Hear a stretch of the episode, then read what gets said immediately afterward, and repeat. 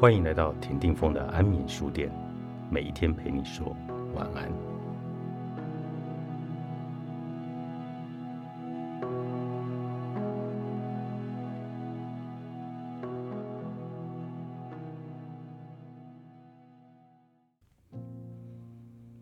先锁定一个值得努力的目标，不管多小都可以。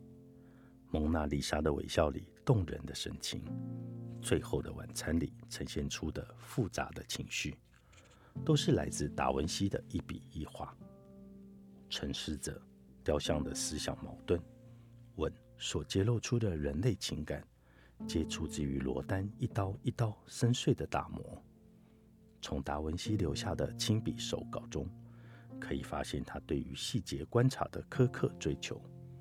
这或许就是他之所以能描绘出许多惟妙惟肖的作品的主因。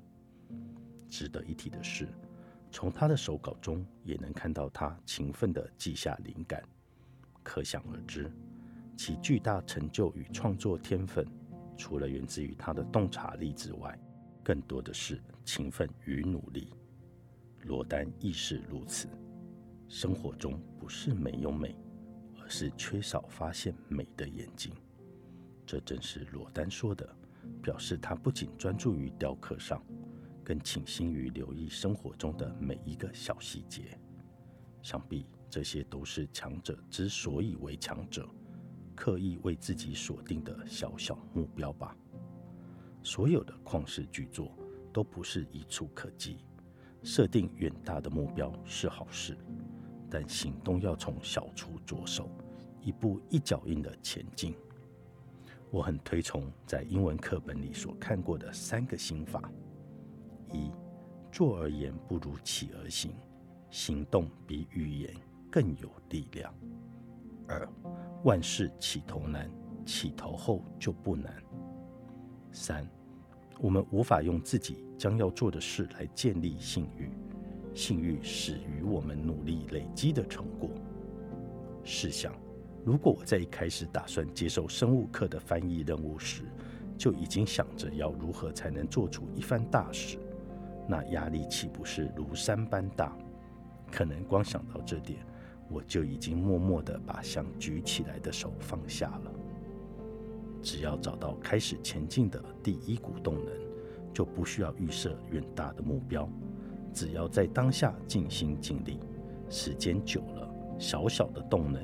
也终能够累积成如核爆般的惊人力量。我们应该习惯于积累这样的成功动能，直到属于我们的时刻到来，一口气让这股力量改变自己的世界。千头万绪，不如盯紧一个值得努力的小目标。不论是三人行必有懂王，或是当我们真心想做好一件事，全世界都会来帮助我们的。你首先能做到的，其实是尝试建立属于自己的智库团，也就是召集一群能够务实提供我们帮助的伙伴、朋友们。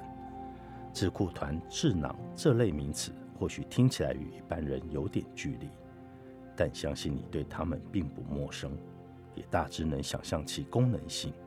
其实，这不只属于高阶主管、政治人物、老板们。这个名词离你一点都不遥远，适合自己的智库团一点也不难建立。就算没有实质建立一个明确的智库团，也千万不要忽略它的效用。